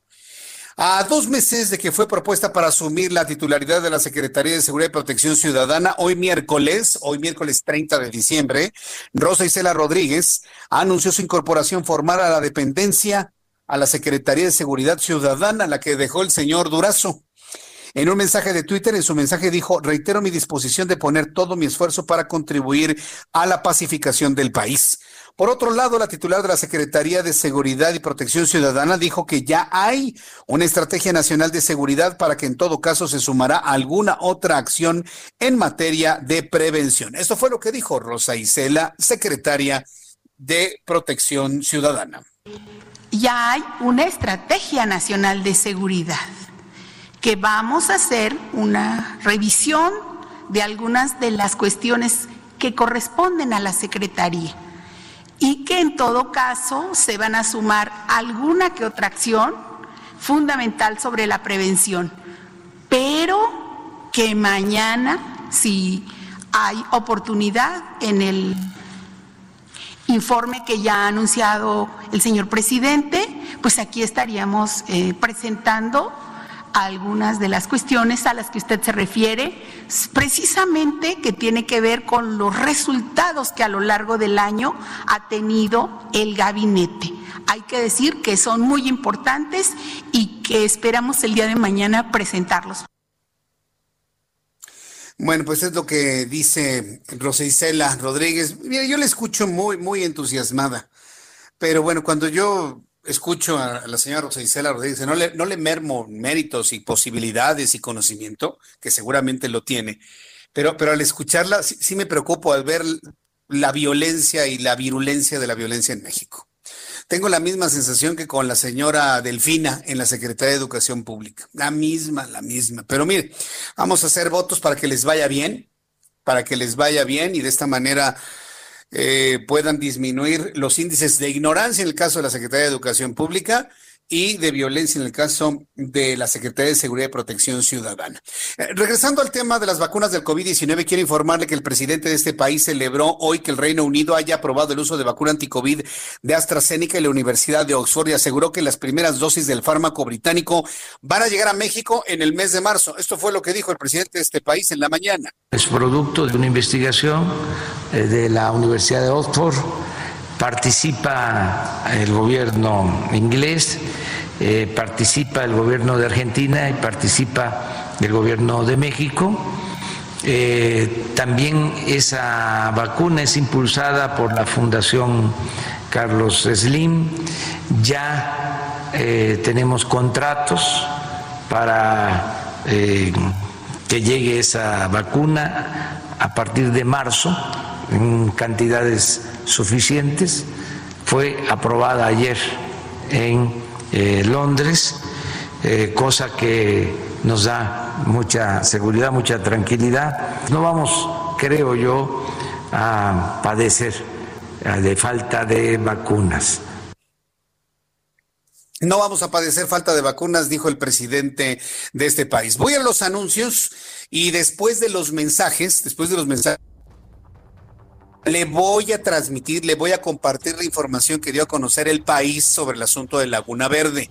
Me están pidiendo esta información. Bueno, pues le voy a compartir lo que se dijo sobre Laguna Verde. Sí, para que de esta manera todos estemos informados del trabajo periodístico que hizo el país Evidentemente la Comisión Federal de Electricidad debe dar una explicación a ese trabajo periodístico. Regreso con esto y datos de COVID después de los anuncios y le invito para que me siga a través de nuestro canal de YouTube con chat en vivo en el canal Jesús Martín MX. Escuchas a Jesús Martín Mendoza con las noticias de la tarde por Heraldo Radio, una estación de Heraldo Media Group. Heraldo Radio. La HCL se comparte, se ve y ahora también se escucha.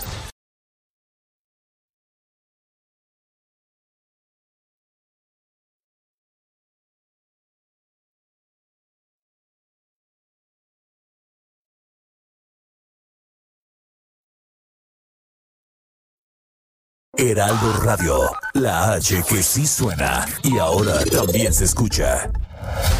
Escucha las noticias de la tarde con Jesús Martín Mendoza. Regresamos.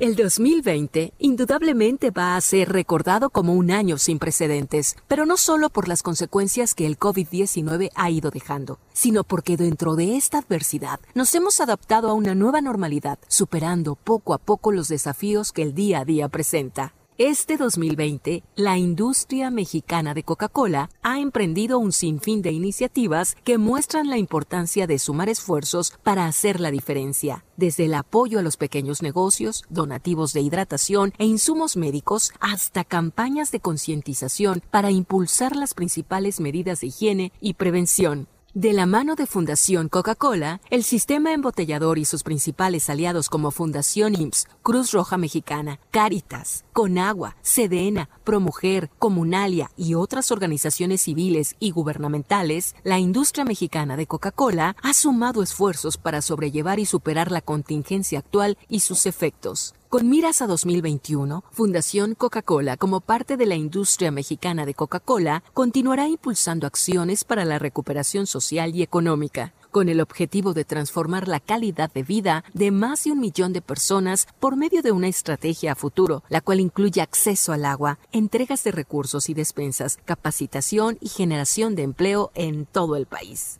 Hagamos esto juntos.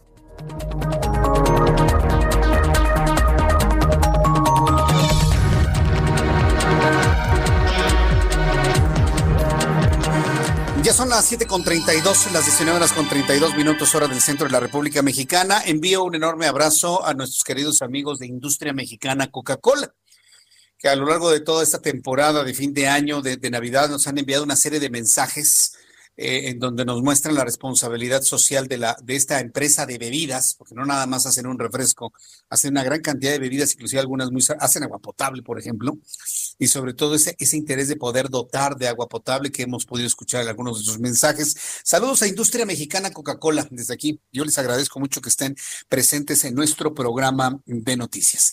Bien, vamos con el, eh, vamos con Atahualpa Garibay. Antes de ir al tema del, de Laguna Verde, Vamos con mi compañero Atahualpa Garibay, corresponsal en Tijuana.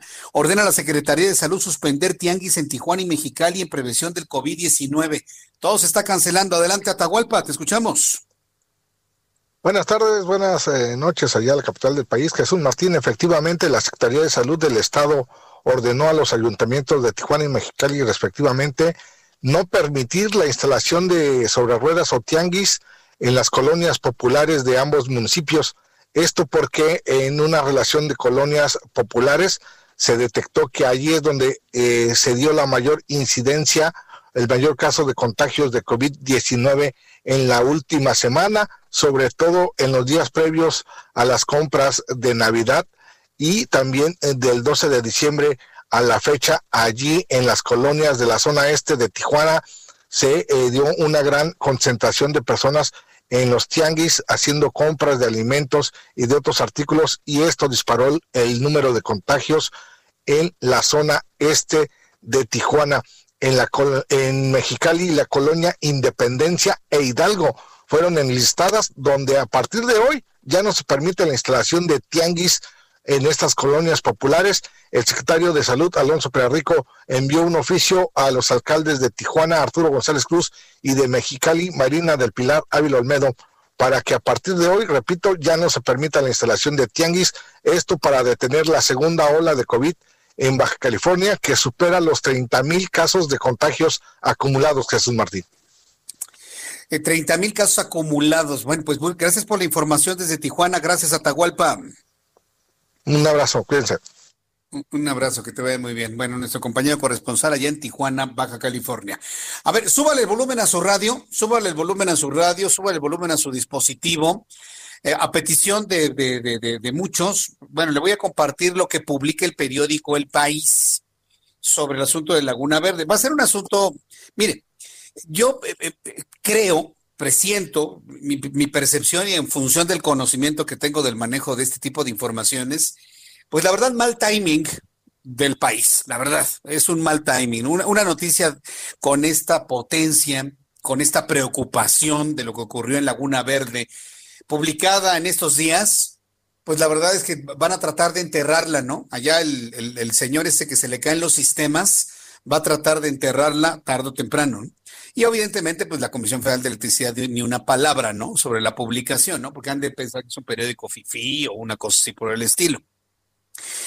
Pero hay que hacer públicas las cosas, hay que hacer públicas las cosas y la verdad yo sí creo que hubo algún tipo de riesgo, porque pues un periódico como El País no se va, no se va a, a, a exponer algún tipo de situación no precisa, ¿no? No van a caer en una mentira. ¿Qué ganan? Nada, absolutamente, ¿no? Nada, absolutamente. Estamos hablando de un periódico español. Bueno, la noticia dice lo siguiente. La central nuclear de Laguna Verde registró una situación de riesgo en septiembre. Estoy leyendo el país. Un reporte examinado por El País revela que la planta ubicada en Veracruz elevó el peligro de un accidente por 13 horas durante un proceso de recambio de uranio. El trabajo periodístico fue realizado por Emilio Godoy, y está fechado en México hoy 30 de diciembre. El 3 de septiembre, dos minutos después de las 5 de la tarde, el recambio de uranio enriquecido que alimenta la única central nuclear de generación eléctrica de México, una operación delicada pero rutinaria, derivó en una situación de riesgo naranja, un paso antes del rojo, que significa la máxima alerta para la seguridad de la planta. Así lo revela un reporte de 13 páginas elaborado por la Comisión Federal de Electricidad, examinado por el país, donde se identifican deficiencias respecto al desempeño humano de una sana cultura de seguridad nuclear y de aspectos programados. De la planta nucleoeléctrica quienes pidieron mantenerse en el anonimato. Esto no ha sido el único episodio similar vivido en la central nucleoeléctrica de Laguna Verde. En octubre y a principios de diciembre hubo otros dos incidentes que elevaron el riesgo a color naranja. La central propiedad de la Comisión Federal de Electricidad, ubicada en el municipio de Alto Lucero, en el estado, del estado de Veracruz, tiene dos reactores con una capacidad instalada de 810 megavatios cada uno. Representa apenas un 4% de la capacidad eléctrica instalada de México y un 2% de la generación total del país. Durante su funcionamiento normal y el proceso de recarga de combustible, la planta utiliza un monitoreo por colores que indica los grados de peligro de derretimiento del núcleo o componentes desconectados, una nomenclatura que adapta los estándares utilizados por la Comisión Regulatoria Nuclear de los Estados Unidos. A mediados de agosto, dice el reporte del país, la central de Laguna Verde inició la recarga de combustible, un procedimiento que se lleva a cabo cada 18 meses, que suele demorar un mes y que consiste en grandes rasgos que consiste a grandes rasgos en el reemplazo de varillas de uranio que alimentan la estación y el traslado de las que ya perdieron energía a la alberca de combustible gastado que almacena los tubos hasta que pierden radiactividad. Parte de las labores de esta operación es el cambio de los mecanismos impulsores de las barras de control, una varilla ubicada debajo del núcleo que tiene como función ralentizar la fisión, fisión fisión nuclear con el fin de evitar que la generadora acelere su potencia más allá de 100% y esté expuesta a un estallido. Subrayé la palabra fisión para que usted no olvide que las plantas nucleoeléctricas, las que todavía funcionan en el mundo, son de fisión, es decir, de destrucción de átomos, de, átomos de uranio los residuos de un átomo destruyen el núcleo, eh, los protones, neutrones y los electrones de otro átomo y así es una destrucción en cadena. Antes de iniciar esta tarea, el riesgo en la planta era verde, todos los sistemas desempeñaban de manera correcta. Pero el 28 de agosto, según reporte, eh, según el reporte de condición 102649 examinado por el país, un informe elaborado por el Departamento de Producción de la Unidad 1 analiza el estado de un componente de la planta. Personal colocó con puertas de protección entre la alberca de combustible gastado, donde se depositan las barras de uranio y el llamado pozo seco, la cavidad entre el reactor y la contención del concreto. Con las compuertas de protección instaladas, una empresa contratista cambió cuatro de los 15 mecanismos impulsores de las barras de control, pero el otro día se retiraron las compuertas, detalla el informe elaborado el 11 de septiembre. Entonces, está describiendo una serie de actividades que no estaban dentro del protocolo y que expusieron al personal y a la nucleoeléctrica a altos niveles de radiación. La evaluación de la CFE halló que durante la recarga de combustible hubo riesgo operacional con impacto real o potencial que consistió en que la disminución del calor de la alberca de combustible gastado quedó a cargo únicamente de su propio sistema de enfriamiento y limpieza. Es decir, no había un riesgo de explosión, porque todos tenemos el recuerdo, el recuerdo de, Chernobyl en abril de 1986. No, no había un riesgo de explosión, pero sí había un riesgo de contaminación más bien algo similar a lo ocurrido en Fukushima, para que más o menos se dé usted una idea, que el 11 de marzo de 2011. Bueno, son las 7.39. Vamos con mi compañero Mariano Rivapalacio con Bienestar H, como todos los miércoles. Mi querido Mariano, qué gusto saludarte, bienvenido. Muy buenas eh, noches. Querido Jesús Martín, ¿cómo estás? Muy buenas noches, amigos del Heraldo Radio. Ya escuchando lo que comentabas de un posible percance, yo también te voy a hablar eh, precisamente de percances automovilísticos y la manera de evitarlos. Fíjate que uno de los asuntos que también caracterizan estas fechas, desgraciadamente, son los accidentes automovilísticos en nuestro país. Todos los años en diciembre, Jesús Martín, y la primera semana de enero, aumenta el número de percances viales en México por las fiestas y básicamente por la ingesta de alcohol. Según la Asociación Mexicana de Instituciones de Seguros y la Comisión Nacional de Seguros y Fianzas, los accidentes en diciembre aumentan un 20%. Sin embargo, al hacer el balance de lo que deja este 2020, Jesús Martín, México reporta una baja del 18% respecto al año pasado, es decir, de 31 millones de percances con cualquier tipo de vehículo como coches, motos, camiones, trailers, bicicletas, etcétera, este año se registraron aproximadamente 26 millones. Y esto tiene una razón sencilla, Jesús, la pandemia, ya que por muchas semanas el confinamiento obligó a miles de automovilistas pues a guardar sus vehículos por el quédate en casa. Sin embargo, y a pesar de que en muchos estados como Morelos, Estado de México, aquí la Ciudad de México, nos encontramos en semáforo rojo, pues mucha gente volvió a salir, se fue a la pachanga, algunos hicieron fiestas y nuevamente hubo quien con las copas encima agarró un volante con fatales consecuencias. Por eso, especialistas en seguro en seguros de movilidad recomiendan tomar precauciones pues para para que estas fechas sigan siendo especiales y no se conviertan en una tragedia. Rapidísimo, Jesús. La primera y la más recurrente es evitar manejar bajo los efectos del alcohol y otras sustancias. Escucha el siguiente dato. Según la Organización Panamericana de la Salud, hace un par de años en la Ciudad de México llegaron a circular en un fin de semana más de 200 mil conductores bajo los efectos del alcohol o alguna sustancia. 200 mil conductores en un fin de semana. Por desgracia, estas cifras son parecidas durante las fiestas decembrinas, siendo una de las principales causas de siniestros y, muertes entre los jóvenes. Segundo, planificar el trayecto de forma anticipada. Dicen que la cultura mexicana no se caracteriza por ser la mejor planificada, casi todo lo deja hasta el último, pero si una persona puede verificar la ruta, hoy los dispositivos móviles, algunos vehículos ya tienen sistemas de navegación, pues para que la gente ubique por qué trayectoria realizar su paso, eh, circular eh, por zonas de bajo tránsito que sean seguras.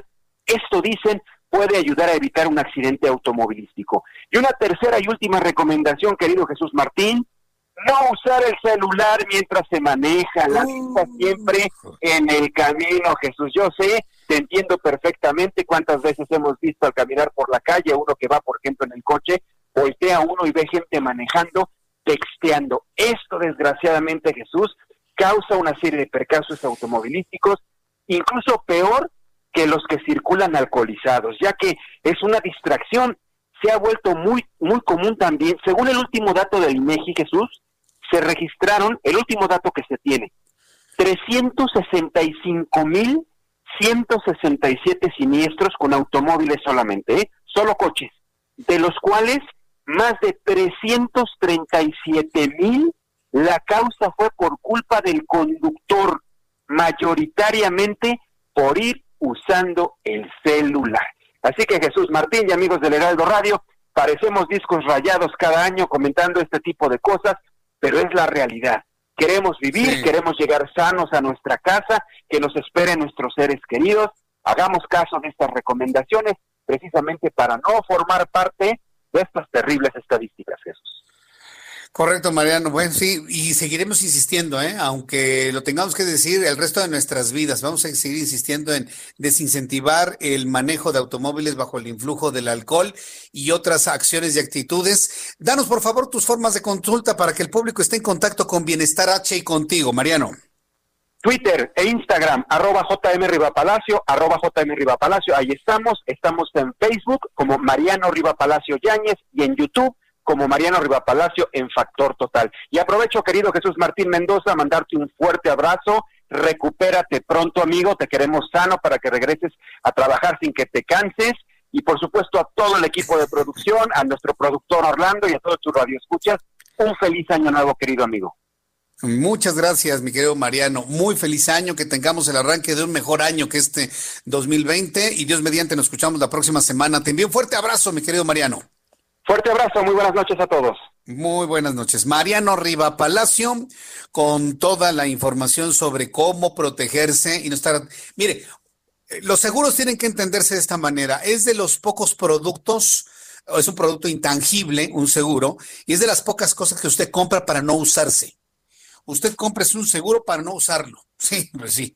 Es luego que le ofrecen que no, que si tienes tres choques, el cuarto te lo regalamos. Mira, eso son otro tipo de.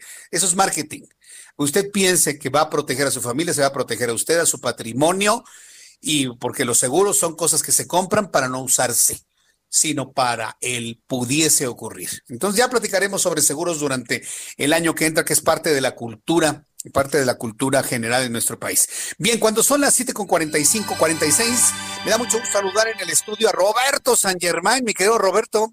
Estás por teléfono, mi querido Roberto. Me da mucho gusto saludarte. Bienvenido. Muy buenas noches, Roberto. El gusto es mío, mi querido Jesús Martín, a la gente que nos sintoniza también. Muy buenas noches. Pues aquí estamos, mi querido Jesús, por pues varias noticias, sobre todo en el tema de directores técnicos, porque tú sabes, los llamados equipos grandes tienen que hacer fichajes para llamar la atención y eso estaba tratando de hacer también Cruz Azul. América lo hizo ayer nombrando a Santiago Solari, este argentino que en algún momento estuvo en el fútbol mexicano, vino al Atlante, eh, no tuvo un paso así que tú digas, wow, pero la pasó bien en Cancún y regresa. Cuando él fue también entrenador en el Real Madrid, en el Castilla, a él le fue bien y también fue en el Real Madrid grande y ya con, con el equipo grande ganó el Mundial de Clubes en el 2018. Eh, este hombre tiene sus cosas, tiene una América que necesita sobre todo refuerzos. Quién sabe cómo le diera Santiago, porque pues, en el Real Madrid tenía galácticos, grandes fichajes de millones de dólares. Acá con el equipo que le están dejando, híjole, lo veo complicado. Es una apuesta muy arriesgada por parte de la América traer a este argentino que se hizo en el fútbol español como director técnico y sobre todo un equipo tan grande como el Real Madrid. Te digo, fue director técnico del Real Madrid Castilla y también le dieron la oportunidad para subir al equipo grande, ¿no? El equipo A del Real Madrid. No tuvo tan mal papel, de repente, no podemos decir muchas cosas de él, en el 2018 fue el entrenador, tuvo 32 partidos, 22 de ellos los ganó, dos empates y ocho derrotas y lo mejor que hizo, como te decía, fue conquistar el Mundial de Clubes de 2018 allá en los Emiratos Árabes Unidos. Así que hay que ver qué pasa con este hombre. Pero ¿qué está llamando Manuel?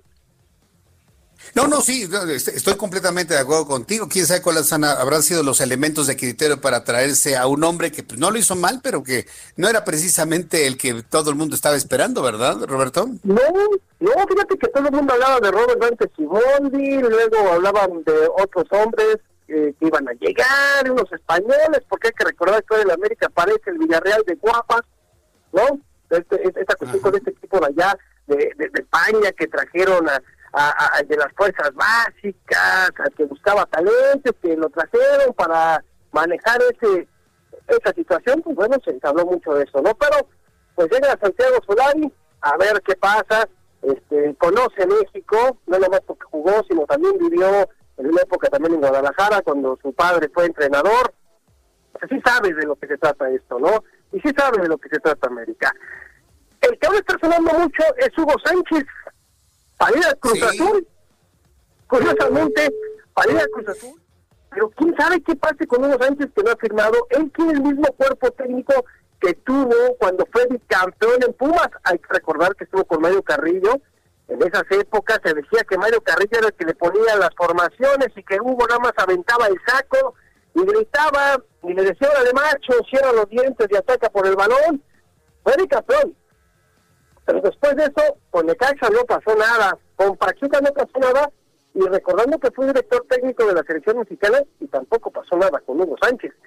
Cruz Azul es también una apuesta arriesgada, tiene muchos años sin dirigir, después de más de 10 años sin, que dirija el este, eh, mira, eh, lo de Cruz Azul puede suceder lo que sea. Y esperemos que le vaya bien. Porque también no podemos olvidar que Hugo Sánchez, como jugador, es lo máximo que hemos tenido, ¿eh? Nos gusta, ¿no? Sí, también, sí, independientemente de su carácter, ¿no? Porque también tiene un carácter bastante complicadito, ¿no? Mira, e, e, es explosivo el tipo, hay que recordar sus escenas que hacía cuando entrenaba a los Pumas, que aventaba, ¿te acuerdas que aventaba el saco? Y hacía sus argumentos y se peleaba con los árbitros. Pasaba mucho la figura de Hugo Sánchez en el vestidor, como en la cancha y con los árbitros. Hugo Sánchez es Hugo Sánchez, nos gusta o no. Creo que aquí la situación es un gran motivador. Es una estrategia que se formó en España, que estuvo haciendo también, mucha gente dice que pues bueno, su título como entrenador lo sacó en un país centroamericano, que no le cree, que no sé qué. Pero mira, a ver, después de lo que ha pasado con el Cruz Azul, el que es bueno, ¿no? cualquier, cualquier es bueno, ¿no? Pues sí, sí, digo, ya más al fondo, pues ya no, ¿verdad? O sea, todo, lo que suceda sea bueno, sí, pues sí. ¿Qué, qué, te digo? O sea, Cruz Azul es noticia, ¿eh? No Hugo Sánchez, o no Hugo Sánchez, se hablaba de que llegaba el Tío Correra, se hablaban de otros directores técnicos, y de repente empezó a salir ahí en algunas mesas de debate que Hugo Sánchez, Hugo Sánchez, y resulta que sí estuvieron hablando con él, que con Matías Almeida, Matías Almeida no pudo llegar a Cruz Azul, porque el equipo de San José, de los Estados Unidos de San José, dice, a ver, para el te puedes decir, y te quiero decir que pagar una cláusula de rescisión que es bastante alta. El chiste es que la gente dijo, no, no, no la pagamos, ¿no? Ok, perfecto, no pasa nada, pues nada más que no te pueden contratar. Entonces voltearon a ver Hugo Sánchez y le van a dar eso. Bueno, pues dos, dos notas que tienen que ver con directores técnicos. Miguel Roberto San Germán, yo te agradezco mucho que estés con nosotros. A ver si mañana nos podemos saludar. Tú me avisarás si vas a andar circulando, ¿no? Para pues ya lo último del año, ¿no? Claro que sí, Jesús Martín. Claro que sí, estaremos en contacto si podemos. Caruso, a ver qué podemos hacer. Gracias y que pasen muy buenas noches. Buenas noches, Miguel Roberto. Fuerte gracias. Hasta mañana, que te vaya muy bien. Igualmente, hasta mañana. Hasta luego, que te vaya muy bien. Bueno, en el último minuto que me queda, ¿cuánto me queda, Orlando? ¿Cuánto me queda? Un minuto, un minuto y medio me queda. Le tengo que dar a conocer los números de COVID-19. A ver, mucha atención, por favor, señores, señoras y señores que me escuchan en toda la República Mexicana. Tenemos una situación verdaderamente preocupante con el COVID-19. Tenemos una situación verdaderamente preocupante. Hoy se están rompiendo todos los récords en materia de, enfermos por COVID-19. Entonces, por favor, súbale el volumen a su radio. Eh, la, la, Secretaría, es que me impacta el asunto, ¿eh? La Secretaría de Salud está informando que en las últimas 24 horas se han confirmado 24.505 enfermos de COVID. 24.505. Estábamos en 5.000, 6.000, 7.000, 8.000, cuando más nos iba 10 mil, 11 mil, 12 mil, 24 mil 505 enfermos de COVID para dar un total de 1 millón 413 mil 935. Número de fallecidos de ayer al día de hoy, 2.042 mexicanos han muerto en un solo día. Es una de las cifras más abultadas en todo el mundo de muertos en tan solo 24 horas en un país. 2.042 para dar un total de 124.897 muertos en México. Índice de letalidad 8.83%. El COVID no es un juego, señores es una realidad de la cual tenemos que cuidarnos. Y si usted le da el COVID, por favor cuídese, consulte a su médico y aquí le estaré acompañando con información sobre este tema a lo largo de los siguientes días. A nombre de este equipo de profesionales de la información, muchísimas gracias por su compañía. Los espero mañana en punto de las seis de la tarde aquí en el Heraldo Radio. Le saluda Jesús Martín Mendoza. Le invito para que continúe con la programación del Heraldo Radio en toda la República Mexicana. Gracias por su atención y que tenga usted muy buenas noches. Esto fue Las Noticias de la Tarde con Jesús Martín Mendoza. Hey, it's Danny Pellegrino from Everything Iconic. ¿Ready to upgrade your style game without blowing your budget? Check out Quince. They've got all the good stuff shirts and polos, activewear, and fine leather goods all at 50 to 80% less than other high-end brands. And the best part? They're all about safe, ethical, and responsible manufacturing. Get that luxury vibe without the luxury price tag. Hit up quince.com slash upgrade for free shipping and 365-day returns on your next order. That's quince.com slash upgrade.